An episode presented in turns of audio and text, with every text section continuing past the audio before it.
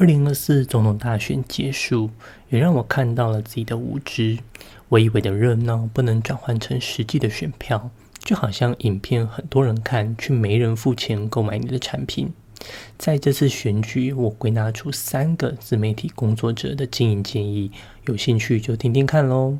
这是一个帮助素人打造长期获利的自媒体事业，也是帮助基督徒用你的专业创造影响力的频道。有需要再订阅喽。自媒体只能影响一小群人。这场选举可以说是自媒体与传统媒体的影响力擂台。大部分的自媒体影片一面倒支持柯文哲。但回去看传统新闻，却都在骂柯文哲。这是因为受众的不同。自媒体工作者最重要的工作就是找到自己的受众。初期经营的素人没能力铺天盖地的撒广告，只能主动出击，去看看谁对我的影片买单。我记得刚开始经营自己频道时，我主动写信给全台湾高中的辅导师，因为我需要去找到愿意相信我的人。观众可能会不小心看到你的影片，但是要观众变成受众，是自媒体工作者要主动去经营。柯文哲拥有破百万的 YouTube 订阅，但台湾可以投票的人将近两千万，也就是说，柯文哲的自媒体只掌握了两百分之一。但因为有一批精准的受众，所以让柯文哲有足够的声量挑战选举。先不管有没有化为选票，但因为找到一小群精准受众，就可以做很多事。素人刚开始经营自媒体，不要期待所有人都会喜欢你，你要主动去找到喜欢你的第一个人。二，引发经济的大饼。这次选举将近两千万的投票人口中，五十岁以上就占了一半，六十岁以上有六百万人。根据台湾的平均寿命，这些长辈至少还可以活二十年。年轻人是未来没错，但是银发经济才是经济主力。年轻人如果想要赚钱，就必须要去服务长辈。只要你掌握了长辈的需求，你就有机会拿到银发经济的大饼。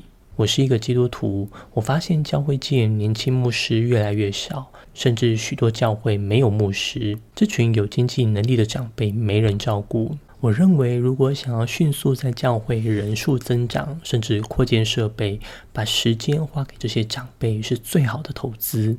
同样的，任何想要创业的人，引法经济是绝对不能放过的。你说长辈很难沟通，那没关系，你的对手会去沟通，你就羡慕着看着别人赚钱，看着对手有成就。我自己已经在想，我的事业要如何拓展到引法经济了。三长期经营的地位，民进党会赢我不意外，但国民党也拿到第二高票，我就难以理解了。在年轻一辈中，国民党的支持率是偏低的，但这次的结果让我感觉到这个百年大党的根基。现在的时代爆红很容易，但也很容易消失。ChatGPT 够不够红？但它能轻易的动摇 Google 的地位吗？眼球是很容易移动的，但是心脏却不能乱动。要得到眼球可以靠噱头，但要动摇别人的心，就需要成为他人的血液，为他不断输送养分。快速赚钱是梦想，但长期获利是理想。素人刚起步，无私的付出与奉献，就是成为别人的血液。虽然不一定赚得到钱，但这都是为了将来的事业奠定扎实的基础。你要赚快钱，我无法给你建议。但如果你想要开创一个属于自己可以长期获利的事业体，你可以到下面的第一条链接，我有帮你准备一堂三十分钟的免费公开课，里面是含金量满满的素人自媒体创业的底层心法。